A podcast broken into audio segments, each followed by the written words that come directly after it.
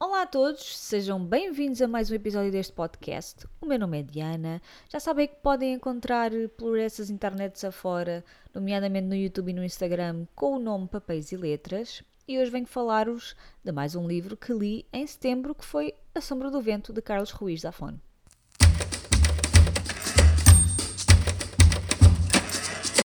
Para quem não sabe e vai ficar a saber, este livro, eu já li este livro, ok? Portanto, esta foi uma releitura para a iniciativa do Cemitério dos Livros Esquecidos, da Ana, do perfil Deliciosas Leituras no Instagram, e aquilo que ela está a fazer é pôr-nos a ler a tetralogia do Cemitério dos Livros Esquecidos, do Zafon, até ao final do ano. Portanto, calha um livro por mês, setembro, outubro, novembro e dezembro, e o livro de setembro foi, claro, o primeiro livro da tetralogia, que foi este, A Sombra do Vento. Para mim, foi uma releitura e eu iniciei-me nesta aventura também para, para continuar a ler os outros livros, porque eu ainda não tinha lido. O único que eu li foi, de facto, A Sombra do Vento, os outros a seguir eu já não li. E pensei que seria uma boa ideia, why not, não é? E, e eu gostei muito do livro quando li da primeira vez, é um dos meus livros favoritos. Aliás, eu fui ver ao blog quando é que o li pela primeira vez e foi em 2010, portanto já vai, já vai há uns bons anos, não é? 13 anos, mais precisamente. E achei que estava na altura e a iniciativa da Ana pareceu-me lindamente e uma boa oportunidade e desculpa para voltar a Zafon e ler então os livros que eu ainda não tinha lido. Então, o que é que eu achei deste livro? Voltei a adorar, não é? Voltei a gostar muito. Mas, para quem não conhece o livro e, e quer conhecer e tem curiosidade, vou-vos fazer aqui uma, uma, breve sinopse. Então, A Sombra do Vento conta-nos a história de, da nossa, do nosso protagonista, a nossa personagem principal, que é o Daniel Sempere, que é um rapaz que vive em Barcelona no período da pós, uh, pós-guerra civil, pós-segunda guerra mundial, e que vai, quando é miúdo, uh, vai com o seu pai a um local assim meio misterioso que é o Cemitério dos Livros Esquecidos. Uh, e quem lê este livro, esta imagem do Cemitério dos Livros Esquecidos é uma imagem que nunca nos vai largar, que nós vamos ter sempre na nossa cabeça, uh, porque é um local de facto muito misterioso, tem a ver com amor aos livros, à literatura e, e, e de facto fica-nos na cabeça durante, durante muito tempo.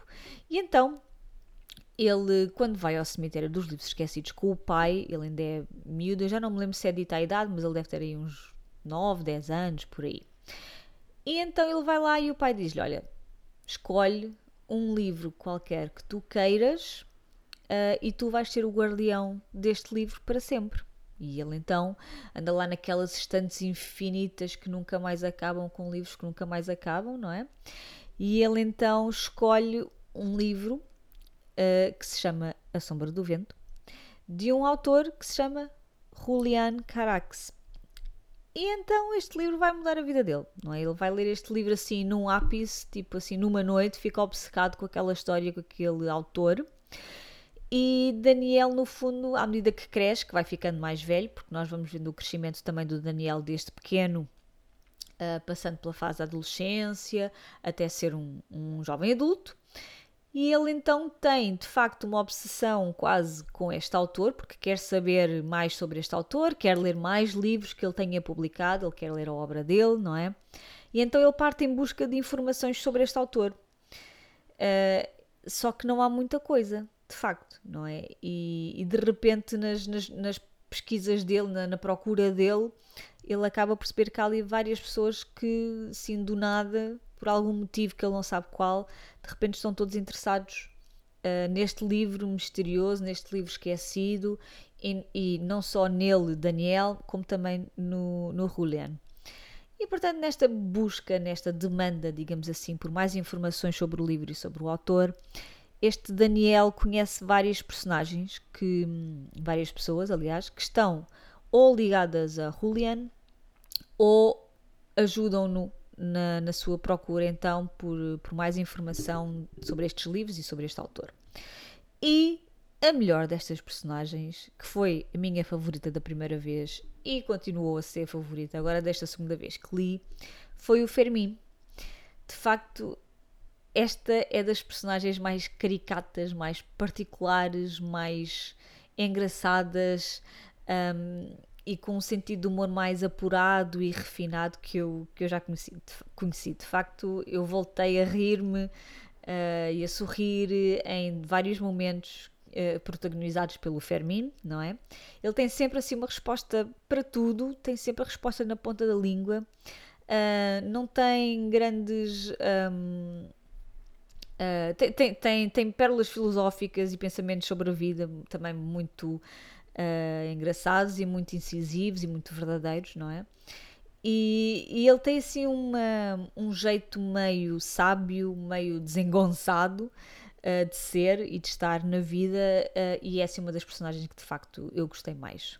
Depois temos o Daniel também, que é um que, que, sofre aqui um crescimento brutal neste livro. Temos o pai do Daniel também, depois temos outras personagens que uh, vivem ou trabalham no sítio onde eles se movem, porque o pai do Daniel tem uma livraria, portanto, eles vendem livros e procuram livros antigos, uh, têm primeiras edições, coisas desse tipo. Portanto, ele é um rapaz que sempre viveu também à volta dos livros, precisamente porque o pai dele também é livreiro tem uma livraria e por isso a vida de, dele, do Daniel, é vivida não só em relação às pessoas que ele vai conhecendo, conhecendo à medida que vai então descobrindo mais coisas sobre o Julian Carax, mas também uh, naquele remo-remo do dia a dia, não é? Os vizinhos, os comerciantes, as pessoas que vivem ao pé dele, dele, as pessoas que trabalham ali na mesma rua que ele, que têm negócios ali ao pé. Portanto, há aqui um sentido de comunidade e nós vamos conhecendo várias destas pessoas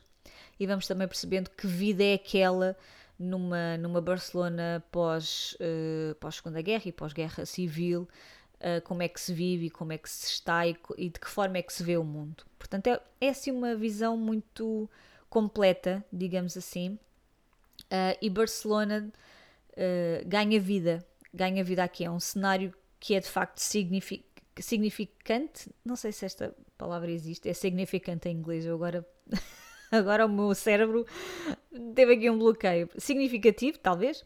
Portanto, uh, Barcelona é um cenário importante, vá. Uh, porque nós passeamos por aquelas ruas. Um, o livro também acaba por explorar a história, a arquitetura da cidade, o impacto da guerra naqueles que vivem lá, uh, alguns que foram vítimas e que continuam a ser uh, vítimas de algum tipo de perseguição e por isso Barcelona não é só o cenário que está lá, ok?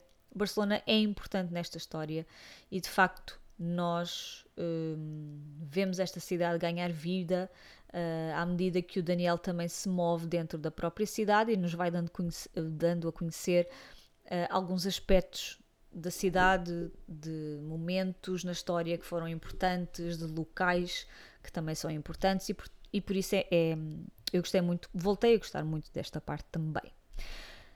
Mas o foco deste, deste livro é a jornada do Daniel, que procura então saber mais coisas sobre o Julian Carax e, e se ele escreveu mais livros e se escreveu ele quer lê-los todos e procurá-los a todos e tudo isso, não é?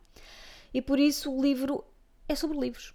O livro é sobre livros, é sobre a paixão pela literatura, temos um livro misterioso, então, aqui escrito pelo Julian, que é um autor enigmático, sobre o qual se sabe muito pouco, ou praticamente nada.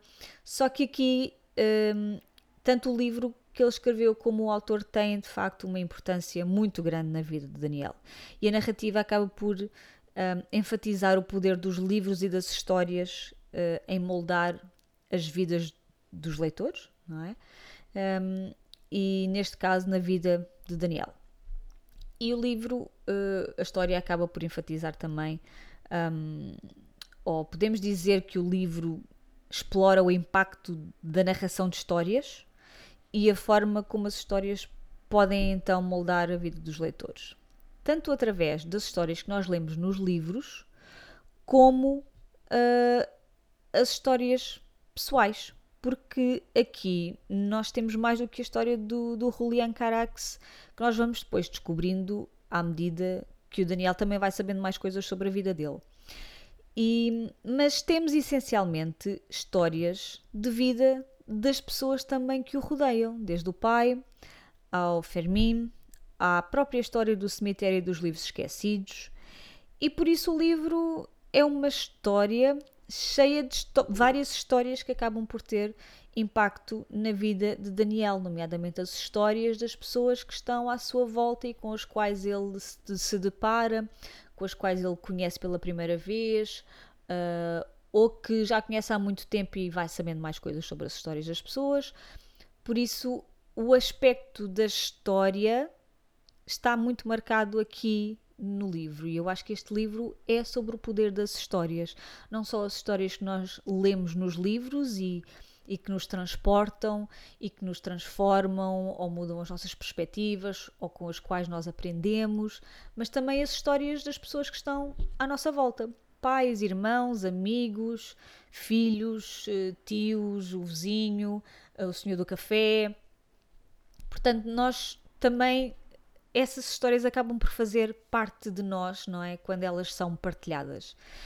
E por isso temos aqui uma história de um livro uh, de intriga e mistério, de segredos e personagens enigmáticas, à medida que, que Daniel se aventura mais no conhecimento da vida do, do Julian Carax. Eu não sei se estou a dizer o nome de, de, desta personagem bem, atenção, portanto, perdoem-me já. uh,